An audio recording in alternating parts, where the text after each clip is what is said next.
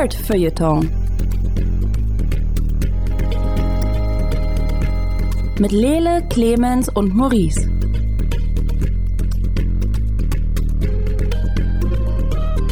Hallo und herzlich willkommen zu einer weiteren Ausgabe vom Nerd Feuilleton Podcast. Mein Name ist Lele Lukas und mit mir hier im hosenlosen Studio ist Maurice Mathieu. Hallo Lele. Guten Tag. Wir sind heute ein Clemens zu wenig. Äh, das hat gesundheitliche Gründe und äh, damit uns der gute Maurice nicht auch noch abklappt während der Sendung, machen wir nicht ganz so intensives, ähm, nicht ganz so intensiven Meinungsaustausch. Wir haben uns also nicht irgendwelche kontroversen Themen ausgesucht, die dafür sorgen, dass hier das Blut heiß läuft oder so, sondern ganz entspannte Dinge. Wobei ein bisschen Potenzial ist schon noch da. Wir werden sehen. Ähm, ich habe. Jetzt bin ich gespannt, äh, was, was, was durch, du damit meinst. Durch Zufall äh, quasi äh, Ranma einhalb für mich entdeckt und ähm, habe die ersten drei Sammelbände gelesen und bin eigentlich sehr entzückt und möchte dir ein bisschen davon vorschwärmen. Äh, du hast Raft gespielt, das ist wie Rust, nur auf dem Wasser.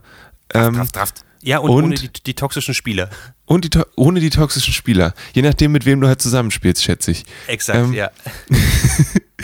äh, und ich habe dich, äh, ich habe dir ein Buch in die Hand gedrückt. Das heißt God ja, Game. Dafür. Mhm, und äh, genau.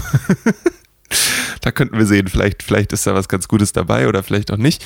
Und dann ähm, äh, lese ich gerade ein Buch, das heißt Notes from an Apocalypse. Ich will die ganze Zeit Apocalypse sagen und muss mich jedes Mal stoppen.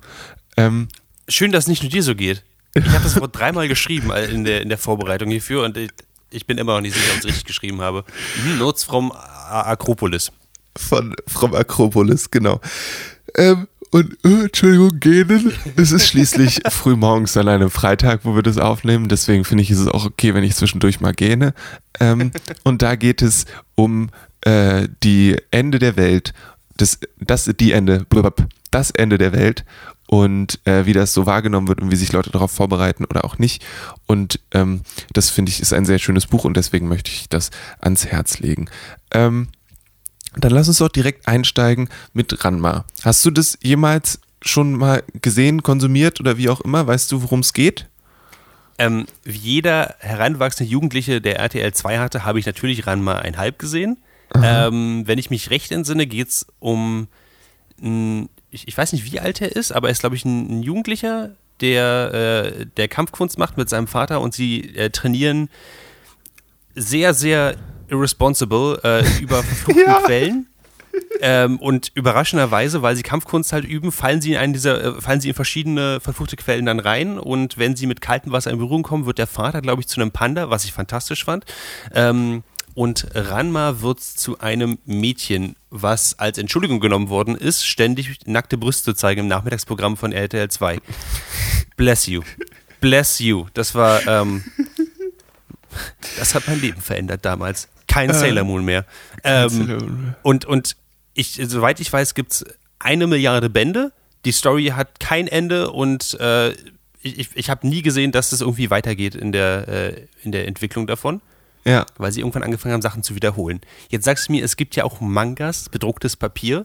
Ja. Habe ich von Ranma einhalb tatsächlich nie gelesen. Ähm, ich auch nicht vorher und äh, ich habe auch ähm, die Serie nie geguckt, weil ich kein äh, RTL 2 hatte. Äh, also so richtig zumindest. Ähm, deswegen bin ich, also ich, ich weiß, dass es, ich wusste, dass es das gibt, ähm, aber ich habe, äh, ja, mehr wusste ich auch nicht. Ähm, ich bin dazu gekommen, weil ich, also ich arbeite ja in einem großen Buchladen und da hat das irgendjemand bestellt und dann nicht abgeholt. Und ich war so, ja, ran mal halt, ne? Können wir mal, können wir mal probieren, ne? Und ähm, war dann doch sehr gut unterhalten. Ähm, und genau, du hast vollkommen recht, es geht eben um äh, Ranma, der äh, in die Quelle des, Verf des verfluchten Mädchens gefallen ist und deswegen immer, wenn er mit kaltem Wasser in Berührung kommt, äh, zu einem zu einer jungen Frau wird und immer, wenn er dann wieder mit heißem Wasser in Berührung kommt, wieder sich zurück in einen Mann verwandelt.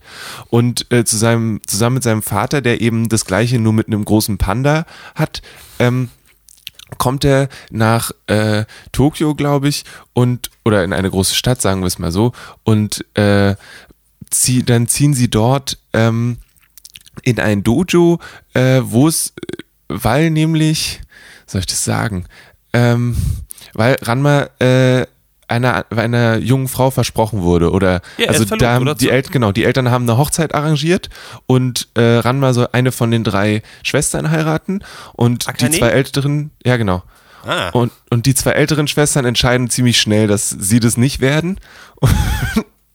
Mhm. Und ähm, genau am Anfang, es geht noch damit los, dass, dass es dauert erstmal eine Weile, bis rauskommt, dass, dass er halt quasi da durch die Gegend switcht die ganze Zeit. Und am Anfang kommen sie voll gut miteinander klar und generell verprügelt ähm, Akane ihn ständig. Ähm, das Ganze ist gemacht von Rumiko Takahashi, die so, also die hat das gemacht, die hat Inuyasha gemacht ähm, und noch so ein paar andere sehr langlaufende und super unterhaltsame Serien.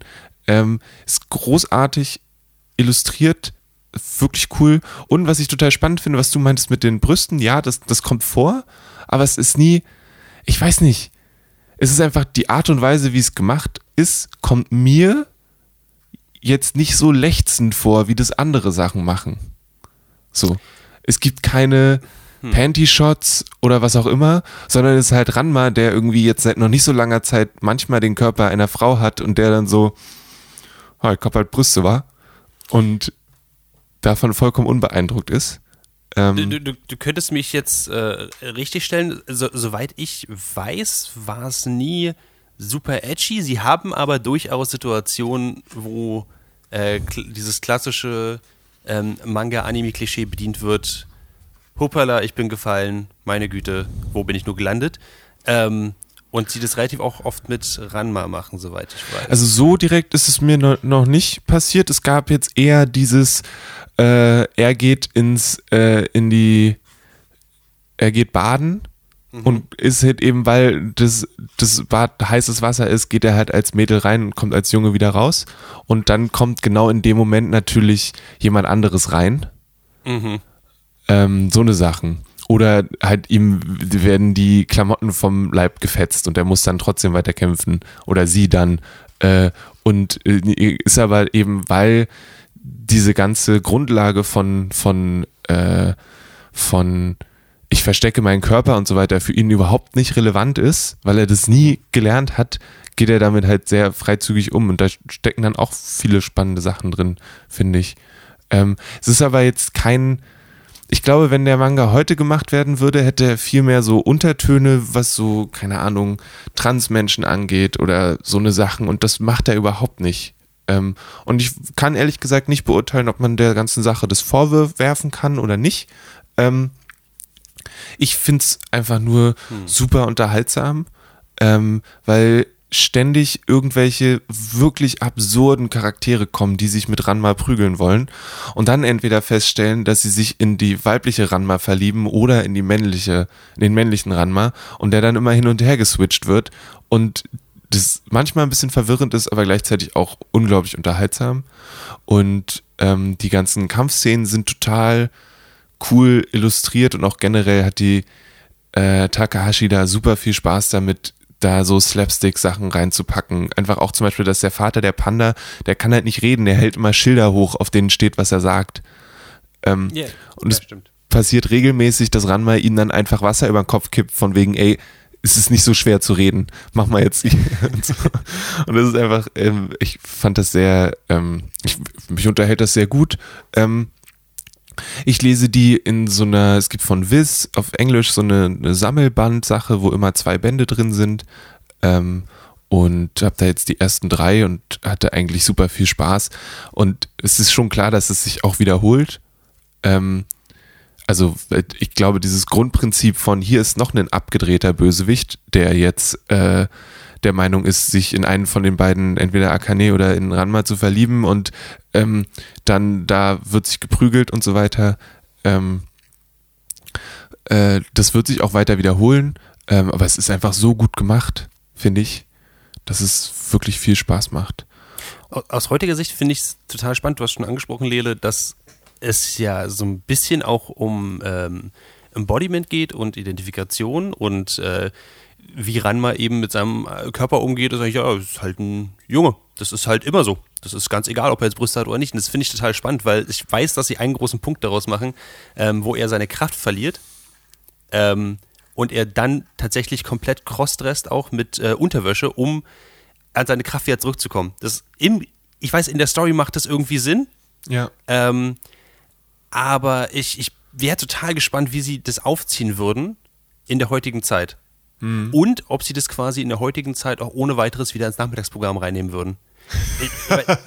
ich, meine, ich kann mich erinnern, dass äh, RTL 2, ähm, äh, oder RTL 2 ist jetzt vielleicht das falsche Wort, aber ich glaube, damals war es äh, der Cut von Four Kids, soweit ich weiß, den sie übernommen haben von Sailor Moon, ähm, wo sie ähm, das äh, gleichgeschlechtliche Pärchen extra nochmal gegenderbandet haben, damit das halt kein lesbisches Pärchen ist, sondern halt äh, Mann und Frau.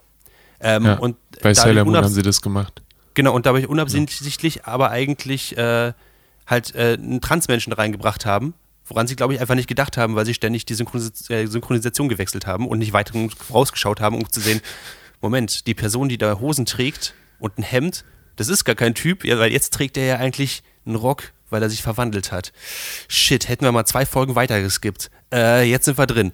Ähm, und ich, ich, ich glaube, genau sowas wäre bei Ranma ein Halb. Ich glaube, diese Debatte würde jetzt nämlich auch aufkommen, was ich also ich, ich fände das ganz cool, wenn sowas wie, was ich, Run My Extreme jetzt kommen würde, wo sie es nochmal auflegen und äh, vielleicht updaten für die heutige Zeit. Ja. Ich würde mich überhaupt nicht dran stören. Ähm, ich finde, also wie gesagt, es- die hat einen Humor und eine, eine Art und Weise, diese Sachen zu machen, die finde ich schon auch.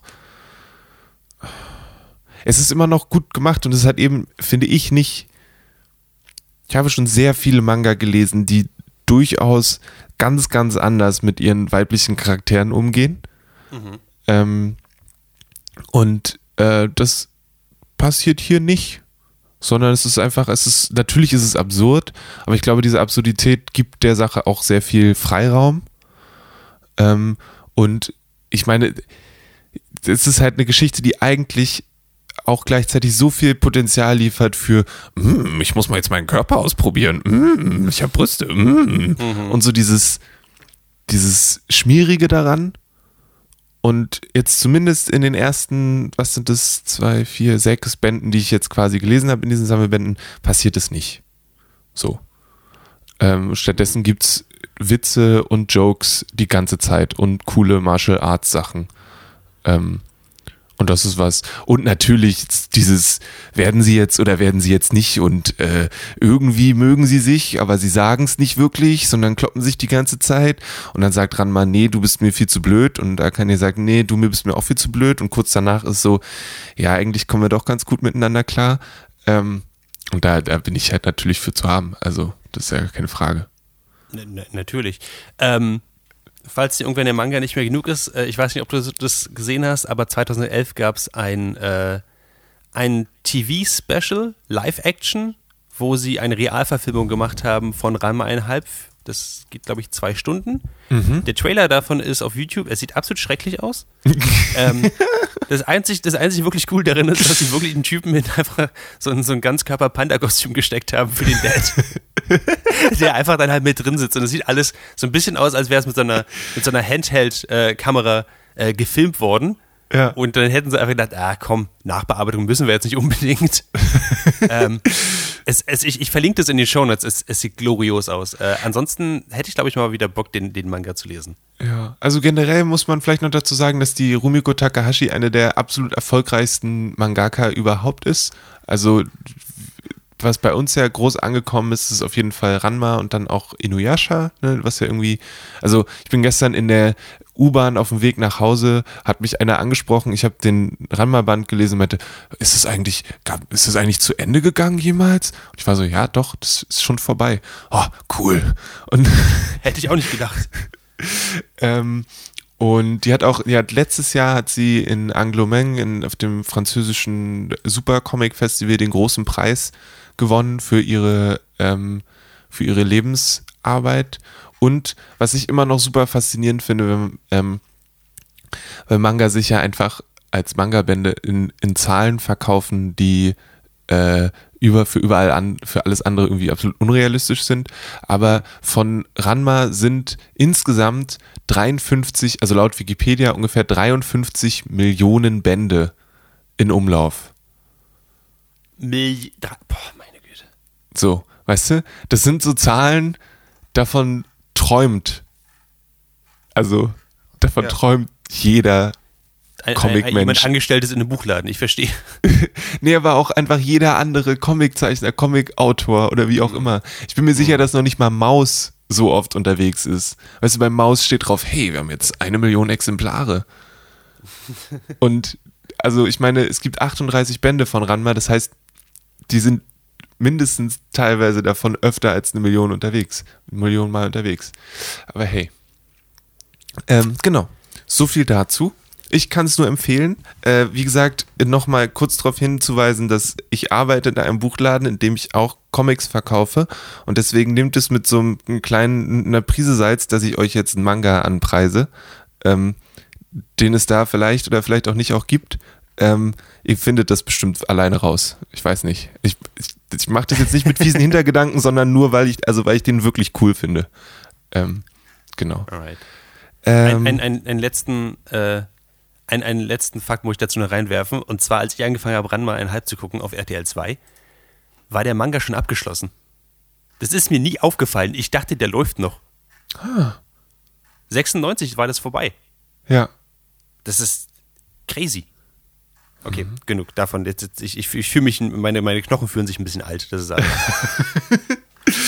Ähm, vor ungefähr zwei Wochen habe ich, äh, oder sagen wir vier Wochen oder so, waren wir, äh, haben wir unsere, den Ninja Pirate Broadcast gemacht bei Alex Berlin. Den könnt ihr euch auf dragonseateverything.com auch anhören, was wir da geredet haben. Und normalerweise gehen wir danach immer lecker essen und der Jackson hat gesagt, nee, sorry Leute, ich kann nicht, ich muss mit Pepper auf einem Floß durch die Gegend fahren. Und wir waren so, okay, gut, ist Winter, aber mach mal. Und dann, als ich irgendwann zu Hause war, habe ich Discord aufgemacht und dann waren da der Pepper und der Maurice und die sind auf ihrem äh, Floß durch die Gegend gefahren und mit der Magie der heutigen Technik konnte ich mit Hilfe von Steam den beiden zugucken und ähm, war immer ein bisschen zu spät dran. Also habe immer panisch Sachen gerufen, die schon längst passiert sind. Es war sehr großartig. ähm, und jetzt, Maurice, was habt ihr da eigentlich gespielt? Ähm, wir haben Raft gespielt, oder Raft. Ähm, ein Spiel, das gerade noch im Early Access ist, äh, von, äh, ich glaube, Redbeat Entertainment. Äh, Redbeat Interactive, genau. Ähm, und in Raft äh, ist an sich ein, erstmal ein typisches Survival-Game. Das heißt, man spielt aus der ersten Perspektive. Ähm, und man hat äh, verschiedene Stats, Hunger, äh, Health, also Leben und äh, wie viel Wasser du halt drin hast oder nicht. Und jetzt könnte man sagen, ja, sowas gibt es ja schon ganz oft. Sowas wie The Forest beispielsweise, wo man in einem Wald ist. Oder sowas wie äh, Rust, wo man einfach umgeben von Arschlöchern ist. So, es, diese Sachen gibt es ja schon. Und die Besonderheit von Raft ist aber, wie der Name schon sagt, man ist halt auf einem Floß. Man ist an so einem ein Meter mal ein Meter, wie, wie so eine Palette einfach, steht man mitten im Meer, um sich herum ist, ist kein Land, nichts in Sicht und äh, es schwimmt einfach eine Menge Müll um einen, um einen rum, wie so ein paar Holzplanken oder so ein paar, so ein paar alte Plastikflaschen oder ein paar Palmenblätter und so. Und dann hat man nichts weiter als so, ein, so einen Haken an einer, an, einer, an einer Schnur oder an einem Seil. Und äh, man, man kann ja auch nicht steuern und nichts, weil man steht eben nur auf dieser Plätte und holt sich halt diese Sachen ran. Jetzt könnte man sagen, ja gut, dann holt man die Sachen ran, was macht man dann? Dann baut man natürlich dieses Floß ein bisschen aus. Und dann muss man irgendwie halt es schaffen, dass man nicht verhungert, nicht verdurstet und dass einen die Haie nicht fressen. Ähm, und das ist quasi das Hauptobjective erstmal, was man Anfang hat. Und das braucht erstmal ein bisschen Zeit. Das hat eine sehr bunte, fast cartoonige Grafik, würde ich sagen. Ähm, ich habe das mit dem Pepper zusammengespielt. Man kann das nämlich im Multiplayer spielen, aber nicht so, dass andere Leute quasi einen, äh, einen äh, griefen und trollen können, so wie es bei Rust halt der Fall ist, sondern man spielt dann halt zusammen und hat dann zusammen ein Floß und baut dann zusammen dran rum. Ähm, Das heißt, es kommt nicht plötzlich ein viel größeres Floß um die Ecke, versenkt dich und sagt ha ha ha und fährt weiter. Nee, man ist tatsächlich komplett alleine, was den ganzen Reiz von Raft eigentlich ziemlich ausmacht, muss ich mal sagen. Es ist mhm. total geil, dass du ähm, am Anfang wirklich nichts weiter siehst. Und es kann tatsächlich auch eine sehr meditative Erfahrung sein, sowas für mich jedenfalls, einfach nur dazustehen und die ganze Zeit zu angeln. Ähm, vor allem, und äh, so haben das der Pepper und ich eben auch gemacht, wir haben äh, den friedlichen Modus gewählt, damit der Hai nicht ständig einen Teil von unserem, äh, von unserem Raft wegfrisst. Das Spiel ist, wie gesagt, ein Early Access, das heißt, es gibt ein paar Mechaniken, die wahrscheinlich noch ein bisschen Feintuning gebrauchen könnten. Unter anderem eben, dass alle drei Minuten der Hai angreift, den du da mit einem Speer wegstoßen musst. Das ist ein bisschen, und sonst, sonst frisst er halt einen Teil deines Boots fort. Das ist halt okay. halt ein bisschen langweilig. Ähm, das Coole ist aber, dass du halt nach und nach mehr Sachen findest und dann sagst, okay, jetzt brauche ich irgendwie was, womit ich äh, frisches Wasser herstellen kann. Also baust du dir ähm, dann später aus so ein bisschen äh, Plexiglas und einer äh, so einer Kunststoffwanne baust du dir dann äh, so ein Ding, was automatisch dann äh, Salzwasser filtert und dann in ähm, trinkbares Wasser umwandelt. Oh. Ähm, Und dann kannst du das halt trinken. Oder du baust dir halt ein kleines kontrolliertes Feuer auf dem Boot. Oder du pflanzt äh, in einem alten Schuh ähm, äh, Blumen an oder halt Kartoffeln. Und mhm. kannst so halt am Leben bleiben. Da musst du die, die, Kartoffeln in der Regel eigentlich dann vor Vögeln und Möwen schützen ja. wenn du nicht den friedlichen Modus hast. Und so geht es halt immer weiter. Und dein Boot hat irgendwann lächerlich, äh, eine lächerliche Größe, was fantastisch ist. Ähm, also wir haben relativ, relativ simpel angefangen, dachten so, na gut, dann machen wir das mal, oh, also war großzügig 6 mal 6 und mehr brauchen wir wohl nicht. Ähm, und dann hat das Spiel aber immer sehr, eine sehr natürliche Progression darüber, dass es dir bestimmte Sachen äh, gibt, die du noch implementieren möchtest, die aber schwer zu, zu bekommen sind, wie zum Beispiel ähm, äh, so eine Fangnetze, die automatisch Sachen aus dem Meer rausfischen für dich, was ziemlich ja. cool ist. Ähm, oder irgendwann äh, brauchst du dann halt Metall, also brauchst du eine Schmelze auf dem Boot. Mhm. Das kannst du aber nur machen, wenn du andere Gegenstände hast. Und dann, ähm, das macht also alles sehr viel Spaß. Ähm, und ist insgesamt halt sehr, sehr ruhig und sehr, sehr mellow und das gefällt mir sehr. Und ja. gleichzeitig hat es aber auch Story-Aspekte. Huh. Ähm, genau. Cool. Das heißt, dieser, dieser Moment am Anfang, wo alles so, so, du siehst einfach in alle Richtungen nichts, das bleibt sehr, sehr lange so. Ja. Ähm, und dann hast du halt dein, dein Segel dahin gebaut und dann fährst du mit dem Segel ein bisschen rum und plötzlich siehst du halt in der Ferne die Umrisse von der Insel. Und dieser Moment ist unglaublich exciting, weil du weißt nicht, was wird dich darauf erwarten. Was wird es neue Gegenstände bringen? Was, warum ist da jetzt eine Insel? Kann ich da wohnen? Was ist los? Und dann fährst du zu der Insel und stellst fest, scheiße, ich habe keinen Anker gebaut. Weil Anker bauen ist nochmal was anderes. Das heißt, du springst von dem Ding, plötzlich weg. Du, das heißt, du, du springst von, da, du, du, fährst halt dahin, klappst das Segel ein, springst auf die Insel und siehst dann nach 30 Sekunden, wie dein Raft lustig davon schippert und du schwimmst panisch hinterher. Weil das Raft ist halt genau das, es treibt halt einfach weiter und zwar die ganze Zeit. Und wenn du runterspringst, ins Wasser springst, um Sachen aufzusammeln oder so, oder gegen den Hai zu kämpfen, äh, kann es halt einfach weiter schwimmen. Ähm, oh, wie geil. Wenig macht einen so panisch wie im, im vollsten Galopp halt von, von diesem Raft runterzufallen und einfach sehen, wie es halt in der Ferne verschwindet. ähm, und aber du bekommst dann eben auf dieser Insel andere Rohstoffe. Du siehst dann zum Beispiel eine Menge Schrott, der unten äh, an dem Strand davon liegt. Du, du findest ähm, Lehm und Sand, den du umwandeln kannst in, äh, in so richtige, äh, in so Trockenlehmziegel. Mhm. Ähm, und Glas und sowas. Also das ist, das ist ziemlich cool, die Sachen herauszufinden, weil das Spiel sagt jetzt nicht genau. Das Spiel lässt sich einfach mit so einer Liste allein mit Sachen, die du bauen kannst und sagt dann halt, okay, du willst ein Fernglas bauen, dann brauchst du Glas dafür. Jetzt ja. sieh mal zu, wie dein Glas kommst, weil das findest du nicht mehr. Das ist ein, ein Hoch auf den Great Pacific Garbage Patch, würde ich mal sagen ja, ähm, das Geile ist halt aber auch, dass du, du bist halt nicht in diesem ständigen Strom an Müll und sagst, mhm. pff, ich habe so viel, das ist mir eigentlich egal. Du hast immer eine Knappheit. Du hast immer ah, eine okay. Knappheit an, an, an Holz, weil du Sachen reparieren musst, Sachen neu bauen willst. Jetzt willst du vielleicht doch noch so ein, so ein Sonnendach einbauen und jetzt willst du einen zweiten Stock aufbauen. Ich muss dazu sagen, der, der Editor davon, mhm. davon könnte sich Rust und auch The Forest können sich einfach eine große Scheibe davon abschneiden. Es ist so intuitiv, es ist so geil, es ist, es ist, es ist so genau, wenn du sagst, hey, ich will jetzt zwei von diesen Sachen nebeneinander stellen und es ist halt nur wirklich millimetergenaue Arbeit, dann klappt das. Wenn du es ja. drehen möchtest, dann klappt das. Du kannst Sachen ohne Probleme einfach aufheben und woanders wieder hinbauen. Es ist so leicht äh, zu customizen. Das ist wirklich, das das ist ziemlich geil. Und deswegen meine ich, dass es halt wirklich Spaß macht. Und bei uns hat sich dann relativ schnell eine Dynamik eingebaut, ähm, dass der Pepper sich, äh, sich genau überlegt hat, okay, es soll aussehen wie eine Schneeflocke und dann kommen überall diese Fangnetze an die Seite ran. So haben wir einen äh, maximierten ähm, äh, Rohstoffzulieferanten sozusagen. Und ich dann so, ja, und ich mal alles in bunten Farben an. Denn du kannst Blumen pflücken und die kannst du äh, durch, eine, durch so eine Farbmühle, die durchs Wasser angetrieben wird, kannst du dann Farben machen und dann kannst du das ganze Boot bunt malen.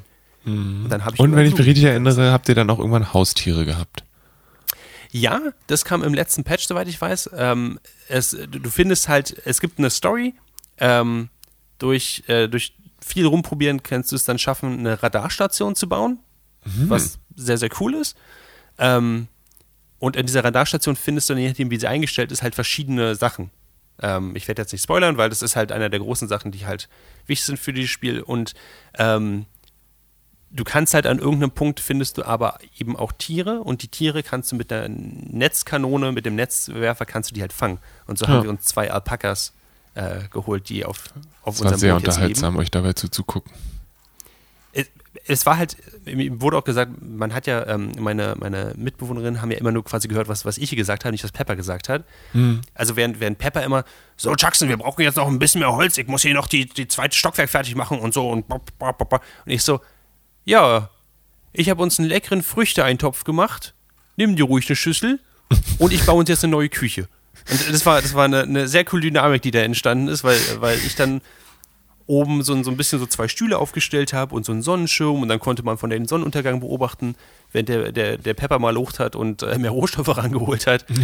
ähm, und weil das Spiel eben auch so, ja, so kleine Story, also nicht Story-Elemente, aber so kleine Charakterelemente hat, wie zum Beispiel, man kann mhm. sich hinsetzen und dann kann man sich diesen sehr schönen Sonnenuntergang angucken, während umherum das, der Müll rumschwimmt und der Hai immer im Kreis um, das, um dieses scheiß Raft rum, rumschwimmt und so. Ähm, und die Progression ist wirklich cool. Es hat uns für, ich würde sagen, so zehn Stunden echt gut unterhalten. Ähm, und dann nimmt es aber hart ab. Ähm, mhm. Weil dann hat man halt plötzlich alles erkundet. Und es ist halt ein Early Access Spiel. Das heißt, äh, es ist. Ja, begrenzt. Es ist, es ist deutlich begrenzt. Und ich weiß nicht, äh, also es ist mehr geplant auf jeden Fall. Ähm, und sie haben eine natürliche Art, wie sie mehr ins Spiel reinkriegen. Eben durch, dieses, durch diese Radarstation haben sie mhm. wirklich eine, eine coole Art, wie sie immer mehr und mehr nachlegen können. Und das wird wahrscheinlich auch noch weitergehen und wirklich Bock machen. Ja. Ähm, aber äh, aktuell würde ich sagen, ich habe es jetzt einmal gespielt und einmal ausführlich gespielt und so. Und mhm. das reicht mir auch. Es, es macht noch Spaß äh, zu gucken. Es, es gibt einen äh, ziemlich guten Mod-Support. Das heißt, ja. wenn euch bestimmte Sachen einfach zu, zu lange dauern oder zu langweilig sind, ähm, dann äh, gibt es eine sehr gute Möglichkeit von der Community, sich da unterstützen zu lassen und ähm, unendliche Kisten hinzustellen oder äh, Sachen, die einfach leichter äh, einzubauen sind oder einfach cool aussehen. Äh, die Refs, die einige Leute bauen, sehen wirklich geil aus.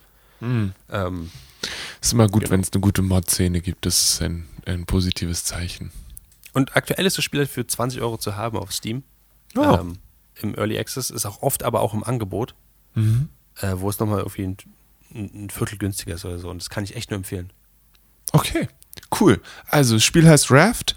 Ähm, wer eine Suchmaschine besitzt, kann es sicherlich finden und sonst ist sicherlich auch ein, ein Dingle im Dongle in der Show Notes. Ähm, als dass ihr dann von da aus äh, weiter findet. So, Jackson. Weiter mit viel Unterhaltung. Also, vor einiger Zeit hat mir eine Kollegin ein Buch in die Hand gedrückt und gesagt, das war großartig. Sie hat es abends konnte nicht schlafen gehen, bevor sie es nicht zu Ende gelesen hat. Und es wäre doch was für mich, ähm, weil Videospiele. Und ähm, genau, dieses Buch heißt God Game. Und ich habe dann gedacht, hm, das könnte ich dem Chucks in die Hand drücken. Weil. Weil hat ja Videospiele drin. Videospiele. Mhm. mhm. Und das habe ich dann auch getan. Und du hast Und tatsächlich angefangen, es zu lesen. Ich, ähm, ja, im Moment, also so hier klingt es ungefähr. Und es ist ein echtes Papierbuch, was der Jackson da gelesen hat. Es ist ein echtes Papierbuch. Das war, das war meine Kritik, Kritikpunkt Nummer eins. ähm, zweitens sehr wenig Bilder drin. Nein, ähm, äh, das ist halt ein, Vorab-Exemplar. das ist jetzt, glaube ich, im Januar 2020 auch erschienen. Ähm, es, es äh, jetzt muss ich kurz gucken, ist von Danny Toby. Ja, ja. Ähm, und ich bin ungefähr jetzt in der Mitte, würde ich sagen. Ja, Aha. ungefähr in der Mitte. Es gibt so 400 Seiten. Äh, und ich bin jetzt ungefähr in der Mitte und ich, ich weiß nicht, ob ich es noch schaffe, weiterzulesen tatsächlich. Ich, ich würde trotzdem darüber erzählen, weil ähm, hm, diese, Sp- dieses, dieses God-Game ähm, oder diese, diese, diese Art von Buch, glaube ich, sehen wir jetzt in nächster Zeit noch ein bisschen öfter. Wir haben es auch schon ein paar Mal gesehen, aber das hat Danny Toby nicht aufgehalten, davon dieses Buch zu schreiben. ähm, also in, in God Game, was, was unironisch auf der ersten Seite ähm, so eine Art Komplimenten, also so ein Klappentext hat, der aus verschiedenen Schriftarten besteht. Ähm, Es ist, das muss man dazu sagen, vielleicht es ist ein Leseexemplar. Das Genau. heißt, wir wissen gerade jetzt, ich weiß gerade nicht, ob das fertige Exemplar tatsächlich exakt genauso aussieht. ich bezweifle es, aber in diesem hier steht halt auf der ersten Seite noch in If you die in the game, you die for real. Äh, Das kann ich mir gut vorstellen. Und so- sowas unironisch in ein Buch zu schreiben, finde ich schon interessant. Ähm, weil diese Art von, von Murder Game ist jetzt ja nichts Neues. Und äh, insbesondere The God Game hat von der Prämisse her nicht wirklich viel Neues. Es geht um, ähm, um eine Highschool, um verschiedene äh, Schüler in der Highschool, ähm, die äh, auf einem oder anderen Wege mit The God Game in Kontakt kommen. The God Game ist eigentlich nur eine Webseite ähm, mit einem Algorithmus, der angeblich von allen spirituellen Schriften, Bibel, Koran, Altes Testament, Neues und so weiter, einfach komplett gefüttert worden ist und quasi eine äh, AI erstellt hat, die Gott, denkt, dass sie Gott wäre. Und dann chatten die halt mit der sozusagen. Ja. Und dann kommt raus, es ist viel mehr als einfach nur eine AI. Aber äh, die Idee ist quasi, dass sie dieses, dieses God-Game spielen, was ihnen immer weiter äh, irgendwelche Aufträge gibt. Und wenn sie die Aufträge gut machen, kriegen sie dafür Goals mit Z, weil es coole Lead-Speak. Ähm, yes, yes. Oder Blacks mit Z. Das ist, wenn was Schlechtes passieren soll. Ähm, und sie sagen nicht wirklich, in welcher Zeit es spielt. Es ist offenbar etwas, wo äh, in der äh, Augmented Reality relativ gang und gäbe ist und funktionieren kann für alle, weil sie kriegen irgendwann krasse Brillen, mit der sie die virtuelle Welt äh, über, gelagert über die echte Welt sehen und die virtuelle Welt sieht halt ähnlich aus, aber mit mehr Ranken und wie so ein altes Adventure und äh, dann reden sie mit quasi mit, mit Göttern und sowas alles. Und die Idee dahinter ist, ist niedlich total, aber die Charaktere nehmen sich halt super ernst dabei. Und ähm, ich meine, vor nicht allzu, ich habe ich hab nicht mal den Namen dieses, dieses Films auf dem Kopf, weil ich, weil ich habe den so schnell vergessen. Ähm, vor einiger Zeit gab es halt einen, einen Film, wo ein sich genau das gleiche passiert ist. Man hat sich bei einer App angemeldet und dann hat die App einem quasi gesagt, hey, klau dieses Kleid oder hey, fahr blind auf einem Motorrad für 10 Sekunden oder so. Und dann hast du dafür Geld bekommen oder halt äh, Belohnung. Und essentiell ist The God Game ähm, von Danny Toby genau das. Es ist, es ist sehr, sehr ähnlich. Mit, dem, mit der Einschränkung eben noch, dass es halt um eine Highschool geht und sie sind halt so ein bisschen die coolen Außenseiter. Das heißt, sie sind Außenseiter und Nerds, aber sie sind auch verdammt cool und haben alle, sind alle super intelligent und äh, krasse Underachiever, obwohl sie so viel Potenzial haben. Ähm, vom Protagonisten ist es halt so, dass, dass äh, vor einiger Zeit die Mutter gestorben ist und er hat total aufgegeben ähm, und lässt, will sich gar nicht retten lassen und seinem Vater hat es quasi totales Herz gebrochen und so. Und das, jetzt kommt das, der krasse Part daran. Die Charaktere sind eigentlich wirklich cool entwickelt. Und ich finde es total cool, wenn die Charaktere einfach miteinander quatschen. Und dann kommt halt das God-Game. Und dann kommt halt dieses, Und sagt, möchtest du Gold? ja, und, und dieses ganze, dieses super prätentiöse einfach darin macht mich so fertig. Sie nennen sich selbst The Vindicators nach der Bibel, nicht nach der Rick and Morty Folge und acknowledgen aber nicht, dass die Rick and Morty Folge überhaupt irgendeinen Einfluss darauf hatte. Ähm, für Leute, die es nicht gesehen haben, vor kurzer Zeit kam halt eine Rick and Morty Folge raus, wo sich die guten, äh, eine Parodiegruppe auf die Avengers The Vindicators genannt haben. Okay. Und das hätte man ja durchaus in dieses Buch einbauen können. Das hätte ja durchaus auf diese Art von, hey, wir sind Jugendliche und wir denken, wir sind cleverer, als wir sind, äh, auch durchaus die- quasi ja. da, da reinhauen können. Aber das haben sie halt nicht. Ist die Frage, wann die Folge rausgekommen ist. Und wann das Also- Buch geschrieben wurde. Auf jeden Fall nicht, es ist nicht so lange her, dass man nicht zumindest noch einen Halbsatz als äh, Editor hätte reinwerfen können. Hm.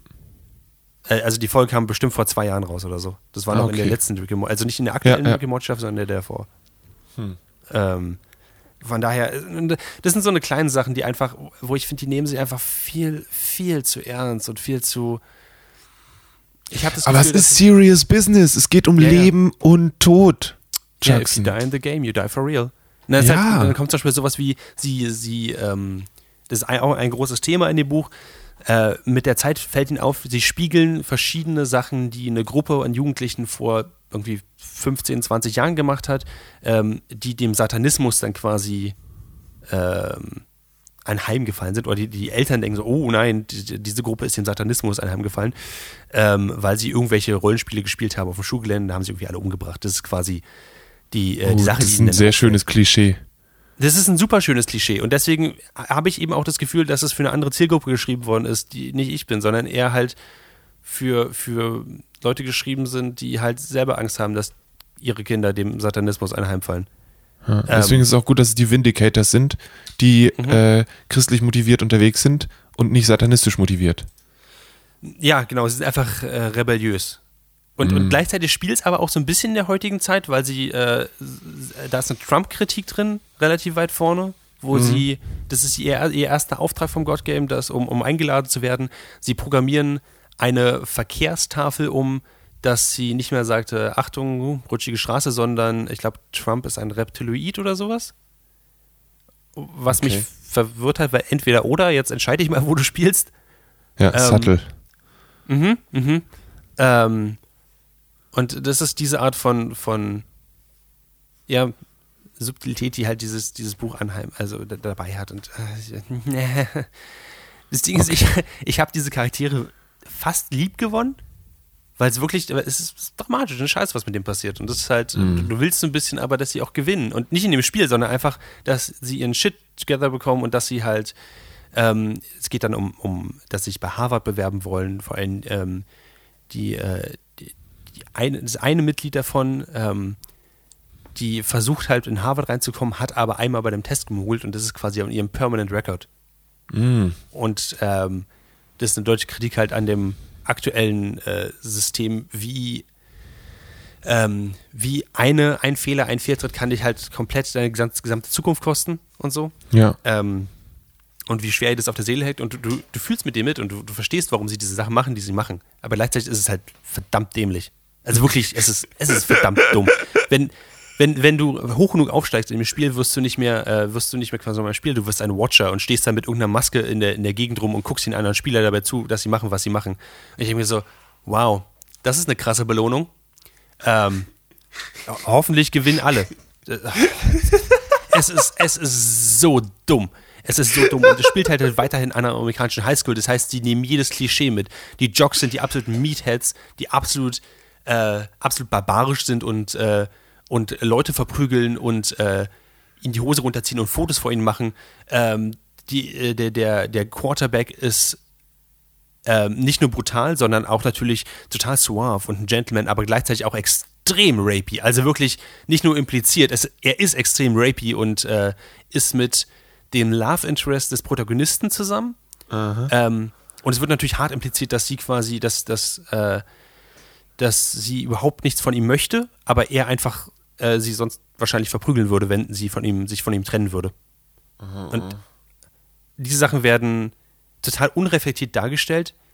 Bisher jedenfalls, vielleicht kommt es noch anders, weil der Protagonist sie versucht zu retten daraus.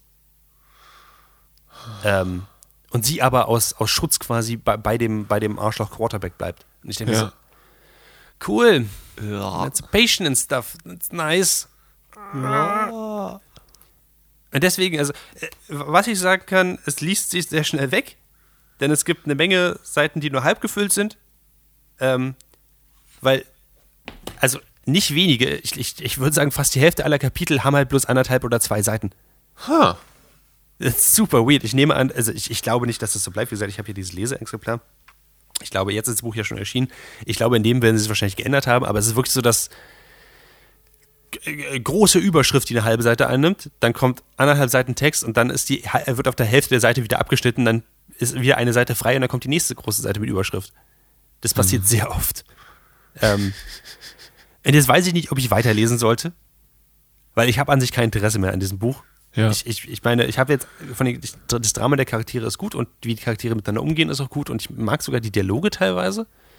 Ähm, die fangen das, was ich als Teenage, äh, Teenage Angst empfinde, tatsächlich relativ gut ein. Ja. Aber ich finde den Hauptplot so dämlich. Lele, habe ich dich begeistern können für das Buch? Äh, ich bin froh, dass ich es dir gegeben habe. Ja. Danke. Ich finde es tatsächlich cool, dass, dass ähm, darüber zu reden und rauszukriegen, ähm, was da, also was dahinter steckt. Und ähm, es ist so ein, es ist schwierig, weil es klingt nicht komplett verkehrt, Mhm. aber es ist, es klingt nach einem großen Fall von dem, von einem GIF aus äh, Mad Max Fury Road, in jemand, in dem jemand ganz laut brüllt, Mediocre! Im besten Fall, ja. Und ähm, deswegen bin ich, glaube ich, eher, also keine Ahnung, wenn das Buch irgendwann mal wieder bei mir landet und ich, ich glaube, es ist was, wenn man Zeit und Lust dazu hat, ist es so ein Ding, was du so an einem Nachmittag, in einem Wochenende richtig schön durch deinen Kopf durchpusten kannst mit. Hm. Und dafür ist es, glaube ich, ganz gut. Das wäre jetzt so meine Einschätzung. Es ist Styropor. Es, es, es finde ich, es hat keine neuen Ideen, die es reinbringt. Es Ja. hat keine krassen neuen Erkenntnisse oder so. Für mich auf jeden Fall kein Klassiker. Ähm, aber vielleicht werde ich es einfach nur zu Ende lesen, um mich weiter darüber aufzuregen, weil daran habe ich gerade noch ein bisschen Spaß. das ist gut. Aber äh, damit wir jetzt nicht auf einer, auf einer negativen, auf einer negativen Buchempfehlung hier einfach sitzen bleiben, ähm, Lele, die, Ja. die äh, Notizen aus der Akropolis hast du mitgebracht. Genau. Also, ich habe, glaube ich, vor von einer, von einer ganzen Weile schon mal von einem Buch erzählt, das hieß To Be a Machine. Das war von Mark O'Connell und da ging es um transhumanistische Bewegungen äh, auf, auf unserer schönen Erde. Ähm, und jetzt hat er ein zweites Buch geschrieben, in dem er sich damit auseinandersetzt, dass er äh, ein sehr also dass die Apokalypse irgendwie bevorsteht auf eine gewisse Art und Weise und ihn das sehr beschäftigt. Und das in Form von, sei es Klimawandel, in Form von gesellschaftlichen Veränderungen und so weiter und so fort. Und ähm, das Buch erscheint im April bei äh, Granta und ich, äh, Granta, Granta, Granta, wie auch immer. Und ich darf gerade ein Leseexemplar lesen. Und ähm, es heißt Notes from an Apocalypse. Und ähm, wieder ist es so, dass er diese seine Untersuchungen, seine Erfahrungen in sehr persönliche Sachen einbettet. Also es gibt Unterhaltungen mit seinem Sohn, wenn es darum geht, was brauchen Menschen eigentlich und so weiter und so fort. Und ähm, es beginnt damit, dass er sich mit dem mit dem Prepper Movement auseinandersetzt, also mit den Leuten, die bei YouTube Videos davon hochstellen, wie denn ihr Getaway Rucksack aussieht, wenn äh, die Welt dann wirklich anfängt zu brennen und so weiter und so fort. Und das so ein bisschen analysiert und guckt, wie, was sind das so für Leute und so. Und dann auch zu dem Schluss kommt, dass das durchaus rassistische Untertöne hat, weil es dann immer heißt, ja, wir wissen, wie es läuft und wenn die Savages dann aus den Städten kommen, dann äh, sind wir vorbereitet und so. Und dass diese Rhetorik ganz viel benutzt wird, ähm, das darüber spricht er und dann auch äh, ist er in, glaube ich, South Dakota oder so, wo ein, ähm, ein ähm, Makler ein gigantisches äh, Militärgelände aufgekauft hat und daraus dann äh, Bunker, also da Bunker ausbaut, damit, wenn Shit hits the fan dann passiert, Leute, die sich das leisten können, da hingehen können und dann gibt's da abgeschlossene Communities, in denen man sicher ist, die werden von Wachleuten beschützt und ähm, das geht natürlich bestimmt sicherlich definitiv gut. Ähm, aber das ist ihm dann ja egal, weil er hat bis dahin ja das Geld bekommen, dieser Mensch, der diese Dinger verkauft. Äh, aber natürlich, ähm, naja. Und jetzt war gerade in Neuseeland, ähm, wo sehr viele ähm, Milliardäre und so weiter Land kaufen und Land gekauft haben für eine Zeit, bis Neuseeland gesagt hat, okay, jetzt reicht's. Ähm, weil sie gesagt haben, ey, okay, in Neuseeland wird unser Refugium, wenn der Rest der Welt untergeht, weil es ist ziemlich weit weg und äh, da gibt's sauberes Wasser und ähm, Flight Let's do this. Genau. Und ähm, das ist auch sehr interessant, weil eben da auch wieder ganz viel Diskurs ist, der so ein bisschen mit Kolonialisierung zu tun hat und eine totale Missachtung der Geschichte von Neuseeland, ähm, Maori und so weiter und so fort. Und das ist super faszinierend. Und dann danach war er auf einer ähm, Konferenz, wo es darum geht, den Mars zu besiedeln. Ähm, von einer Lobbyvereinigung, die eben dafür lobbyt, dass der Mars als potenzielles ähm, Flucht oder Refugium für die Menschheit äh, eingebaut wird. Und das ist auch super spannend, weil die eine Hälfte der Leute ist so, ja, und dann wäre ja eine Möglichkeit, dass es quasi Indentured Servants gibt. Also du wirst dafür, also du, du borgst dir das Geld, um zum Mars zu kommen von einer großen Firma und dann arbeitest du das dann erstmal ab, wenn du auf dem Mars bist. Heißt, du arbeitest dann für die ähm, Amazon-Siedlung oder so. Und das wäre eine total legitime Variante. Und ähm, Wow. sowieso hier auf der Erde äh, das mit den, äh, hier können wir einfach nicht so Kapitalisten sein, wie wir wollen, deswegen ist es besser, wenn wir zum Mars fliegen. Und Das ist dem, genau der Plot von Outer Space. Von, von dem Spiel, was ich vor, ich glaube, vier oder fünf Podcasts äh, vorgestellt habe. Ja, und dann parallel gibt's Vorträge auf dieser Konferenz von, von, ähm, Forsch also von Forschern, die sagen, hat eigentlich von euch schon mal jemand darüber nachgedacht, was wir mit Kindern auf dem Mars machen? Weil wenn wir da Menschen hinschicken, wird es da auch Kinder geben. Und ähm, Strahlung, Schwerkraft und Witterung sprechen erstmal hart gegen Kinder. So. Wie machen wir das? Was ist eigentlich, wo bringt man ein bisschen Realismus mit in die Sache hier rein, der über gib mir Geld hinausgeht? So. Ähm, Dann gib mir Geld für die Kinder. Also ist doch, ist doch einfach. Und wo es so ein bisschen landet und was ich total erschreckend auch fand, ist einfach, dass eigentlich, wenn die ersten Menschen, die oder wenn das, wenn die Leute das so kriegen, wie sie wollen, dann ist es eigentlich so, dass die ersten Menschen, die zum Mars sind, werden halt verpulvert, um das aufzubauen, damit die nächsten da leben können. So. Sei es die ersten Kinder, die da geboren werden, die, die es wahrscheinlich nicht überleben werden, oder die ersten Menschen, die dann da halt in, weil ich meine, der Mars hat nicht eine Atmosphäre wie die Erde. Das heißt, Strahlung von der Sonne ist da einfach mal ein viel krasseres Thema. Und die ersten Leute, die da arbeiten werden, werden einfach höchstwahrscheinlich, es sei denn, wir machen richtig krasse technologische Fortschritte, einen schnellen Strahlentod sterben. Und ähm, natürlich, wenn Elon Musk der Meinung ist, er müsse jetzt endlich von der Erde abhauen und dahin fliegen, okay, aber für mich ist es so ein, ist es, glaube ich, das Gruseligste daran ist, dass diese ganzen Leute, die da so viel Geld reinstecken, also Jeff Bezos, Elon Musk und so weiter, offensichtlich anscheinend die Erde schon abgeschrieben haben und der Meinung sind, dass Mars die Rettung ist. Ähm, und das ist einfach sehr traurig. Genau, und dementsprechend ist dieses Buch manchmal auch ein bisschen äh, schlecht gelaunt, aber einfach auch, weil es eben ein ernstes Thema ist, in dem nicht so viel Positives zu finden ist. Und die positiven Sachen, die er findet, die sind dann oft in Bezug auf so Gemeinschaft und Community, also wo es dann umgeht, hey, vielleicht ist es nicht jeder für sich selbst in der Apokalypse, sondern vielleicht schaffen wir das einfach, Communities aufzubauen und äh, miteinander auf eine Art und Weise zu leben, dass wir uns dann auch, wenn irgendwann ein Meteorit die Erde trifft oder was auch immer, wir uns gegenseitig vielleicht ein bisschen den Rücken stärken.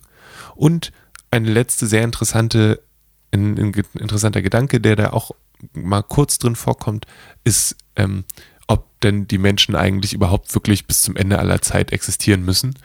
Oder ob es vielleicht auch okay ist, dass wenn die Sonne irgendwann so groß ist, dass sie explodiert, ähm, dass, dass die Menschen dann einfach nicht mehr gibt. Ob das nicht vielleicht auch einfach absolut okay ist. So. Ähm, und dementsprechend ist es ein sehr, ist ein ruhiges Buch. Ähm, ich finde es sehr schön geschrieben. Es ist, hat äh, natürlich, ähm, also er, er beschreibt es selbst als Literary Non-Fiction. Also es ist ähm, jetzt kein Wissenschaftsbuch mit vielen Zitaten oder mit Quellen und so weiter, obwohl ich manchmal gerne Quellen hätte, einfach nur um das dann weiter verfolgen zu können. Ähm, Und es ist gleichzeitig sehr persönlich geschrieben von ihm. Ich finde, er hat eine sehr schöne Art zu schreiben. Es ist nicht sonderlich lang, es liest sich sehr gut weg. Ähm, es hat, glaube ich, also jetzt das, was ich hier habe, hat 250 Seiten ungefähr. Ähm, Ist eine sehr schöne Sache. Heißt äh, Notes from an Aco Apoc Apocalypse, Apocalypse, A Personal Journey to the End of the World and Back von Mark O'Connell. Erscheint bei äh, Granta und äh, genau wie gesagt im April.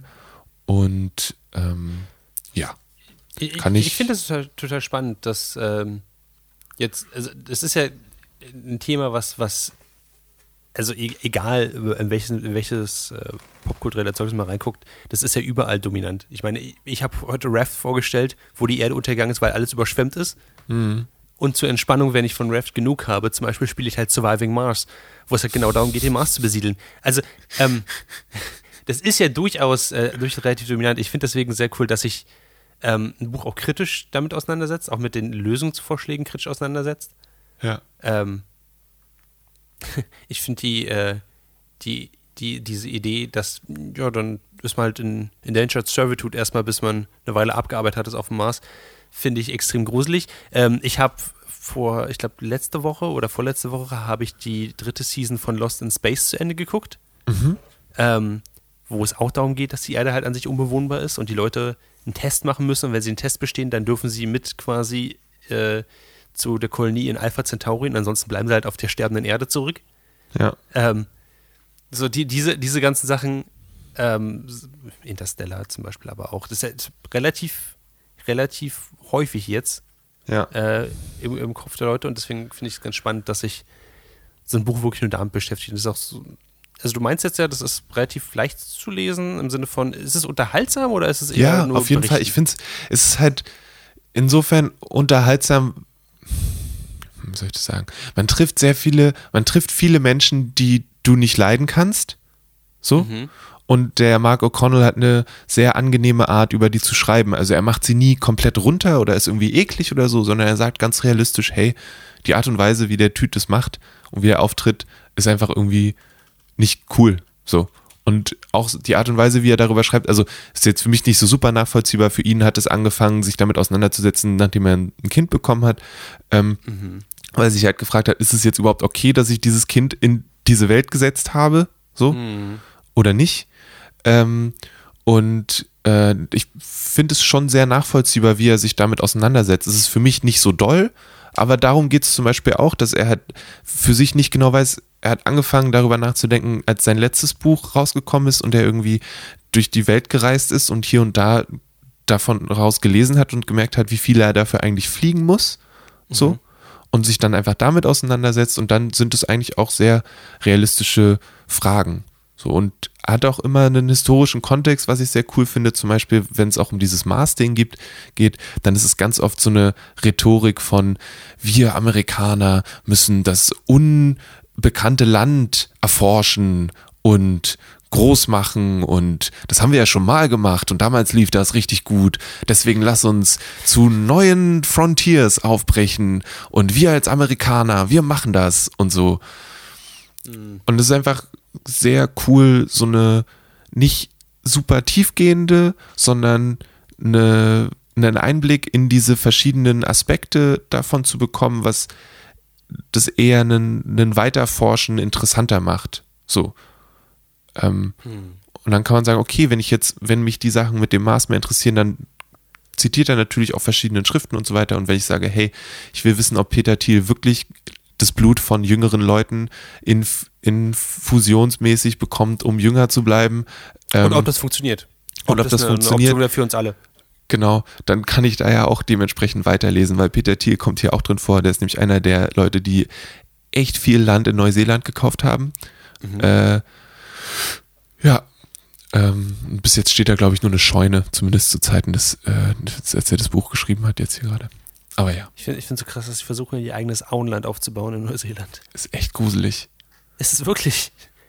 Ich meine, sie, sie vergessen immer, dass auch Mordor da liegt. Das ist ja, also. Stimmt. Sie denken das nicht durch. Ah, es ist schön. Also meine aktuelle Strategie ist mir, äh, ich werde mir einfach so eine, so eine äh, Europalette holen und werde dann einfach auf der, auf der Nordsee anfangen rumzupaddeln damit. Da gibt es auch relativ wenig Haie. Finde ich gut. Finde ich gut.